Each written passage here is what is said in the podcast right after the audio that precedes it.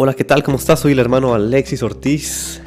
Bienvenido, Ave. Hoy viernes para tu alma, en esta nueva modalidad que estamos teniendo de tener un podcast cada lunes y cada viernes. Los lunes el hermano Pablo y los viernes tu servidor.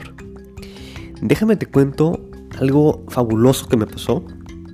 La semana pasada eh, estuvimos de misiones, como les dijimos en los grupos. Y a mí me tocó ir al norte de Italia, a Padua, una ciudad en el norte cerca de Venecia, más o menos. Y eh, me tocó la gran bendición de conocer a este matrimonio. Eh, la foto que tenemos aquí en el grupo del podcast del, del día de hoy. Este matrimonio, una pareja muy especial. Y ahora te cuento el por qué. Yo creo que son estos encuentros cotidianos que nos enseñan y nos invitan a reflexionar en cómo miramos y vivimos nuestras vidas. Y este matrimonio me enseñó eh, el aspecto de la fidelidad al plan de Dios.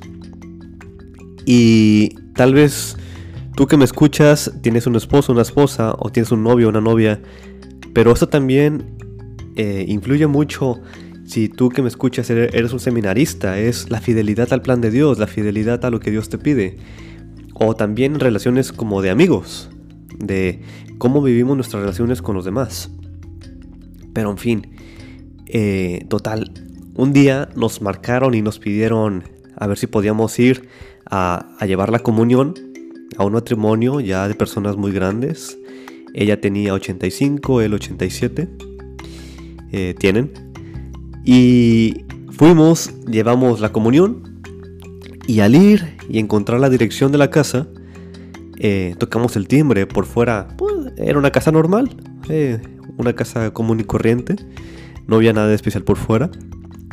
Tocamos el timbre y nos recibió una señora ya muy mayor que nos invitó a pasar y al entrar a la sala de la casa nos encontramos con, con su esposo, con su marido que estaban esperando la comunión, estaban esperando a los misioneros, a nosotros, rezando el rosario juntos. Y como con algo de pena nos dijeron, oigan, pues eh, podemos terminar el rosario y pueden rezar con nosotros, si tienen tiempo. Y les dijimos, claro que sí. Y total, aceptamos rezar el rosario con ellos. Terminamos de, de rezar después de 15 minutos. Y y comenzamos a tener una charla muy amena con ellos. Y tan amena que nos, ofrecieron lo típico de esa región, que es eh, algo que yo no había comido nunca, es salami de caballo. Eh, estaba, estaba bueno, pero mientras comía procuraba no pensar en, un pony ni en un caballo. Y también algo de beber, que lo típico de esa región es el, el prosecco, el vino espumante, ¿no? Y total, estuvimos ahí charlando con ellos, pasamos un muy buen rato y después de un tiempo nos empezaron a contar cosas más íntimas, más profundas de, ellos, de los hijos que tuvieron, de sus nietos, lo que estudian. Y nos empezaron a contar que ellos estaban muy enfermos. De hecho, ella estuvo hace unos meses a punto de fallecer. Pero, pues por un milagro, los doctores no creían y se salvó. Y ahorita ya está en casa Ciertamente los dos están muy enfermitos, los dos necesitan cuidados, eh, terapias y cada quien tiene sus enfermedades. Ella necesita tener una terapia como de oxígeno, de oxigenación cada cierto tiempo. Eh, pero me llamó la atención lo siguiente, que a pesar de estar los dos enfermos y de distintas enfermedades, eh, ellos nos decían que se tenían uno al otro, que juntos se cuidaban en sus enfermedades, que, que llevaban la cruz juntos. Ella su cruz, él su cruz, y rezaban juntos.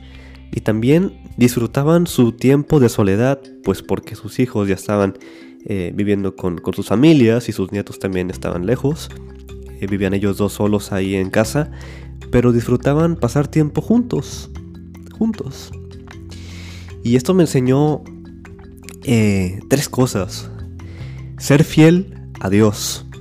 Ser fiel al plan de Dios para mí. para mí, lo que, lo que Dios me pide, y para ti lo que Dios te pide, si tu vocación es el matrimonio, o si aún no estás casado, si tú tienes un novio o una novia, eh, ser fiel. Ser fiel a lo que Dios te pide. También ser fiel al otro. Que el otro depende de ti. Que el otro te necesita. Que para el otro tú eres un pilar. Para el otro eres un apoyo. Ser fiel también a ti mismo. A tus convicciones. A tus decisiones. Aquello por lo que crees. Por lo que luchas. Ser fiel a ti mismo, ser fiel a tu conciencia y no traicionarla. Y por último, ser fiel a los que te rodean, a los que dependen de ti, a los que dependen tal vez de tu mismo matrimonio, por ejemplo, tus hijos, tus nietos, a los que dependen de ti, por ejemplo, a ti que te hablo sacerdote o seminarista, que muchos fieles, muchas personas dependen de tu oración, dependen de tu predicación, dependen de tu servicio pastoral. Entonces ser fiel a Dios, al otro, a ti mismo y a los que te rodean, a tu misión.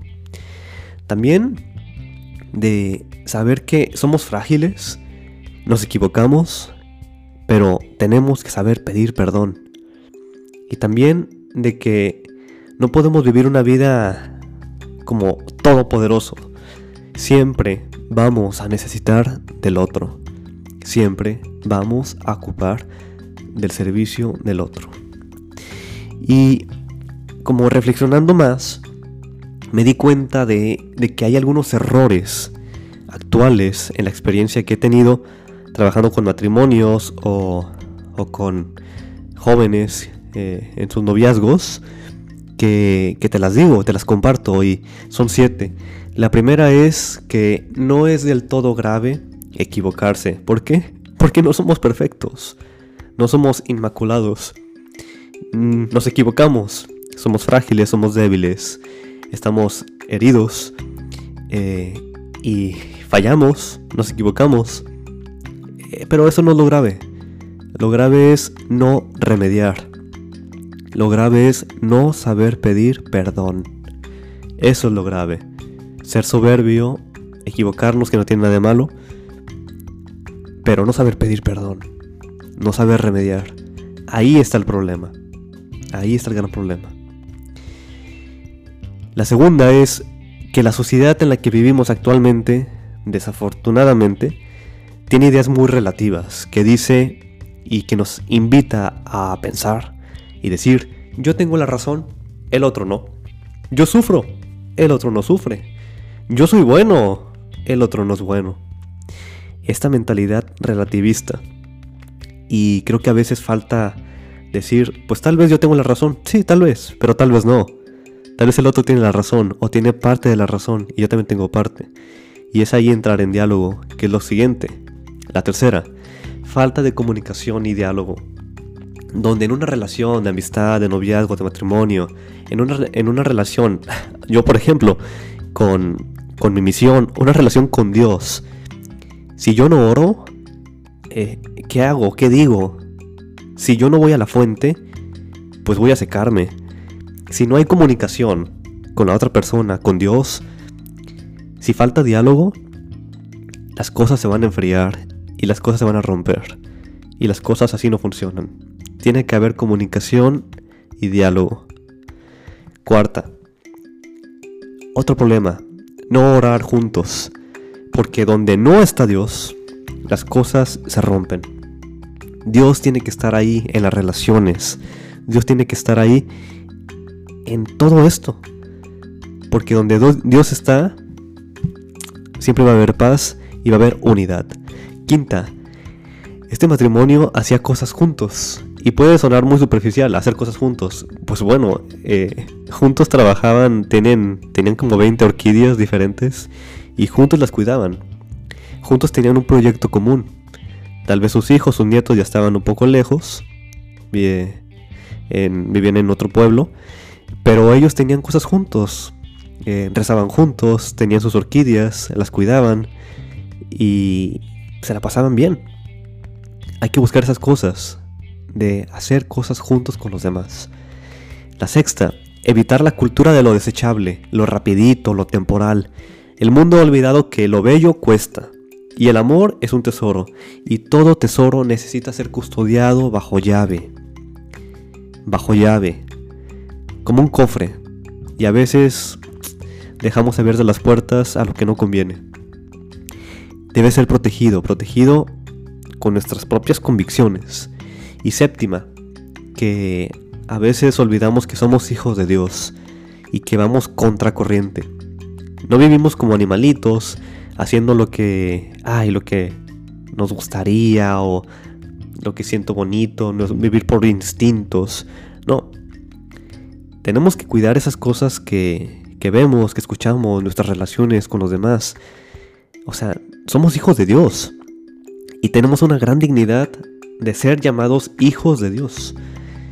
Tenemos que cuidar esto. Y algo que he aprendido últimamente es que nuestro tesoro más grande es nuestra propia alma. Y no podemos dejar que otros o situaciones roben, roben y perjudiquen, dañen nuestra alma. Porque ahí entra el pecado que luego podría hablar sobre los grandes efectos que, hace el pecado, que destruye las relaciones, te destruye a ti mismo, las relaciones con los demás, en fin, es saber que tenemos una dignidad de hijos de Dios, que tenemos un proyecto común con los demás. Y este matrimonio me enseñó esto, que hay algo en común, que hay un proyecto de Dios que vale la pena ser fiel, y que 60 años de matrimonio son posibles, siempre y cuando se eviten estos siete errores y siempre y cuando pongamos a Dios en el centro de las relaciones. Y la perseverancia, la fidelidad siempre es muy importante, pero siempre con la gracia de Dios y con la oración. Doy gracias a Dios por estos encuentros que realmente enriquecen mucho. Espero que este podcast te haya servido, espero que te haya dado puntos para, para tu oración. Y pues no me queda más que decirte que te encomiendo y te encomiendo especialmente en los proyectos que Dios te tiene preparados. El noviazgo, el matrimonio, la vocación a la vida religiosa, lo que te tiene preparado.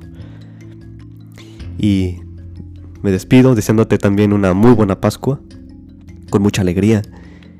Y como decimos siempre, Cristo Rey nuestro, venga tu reino.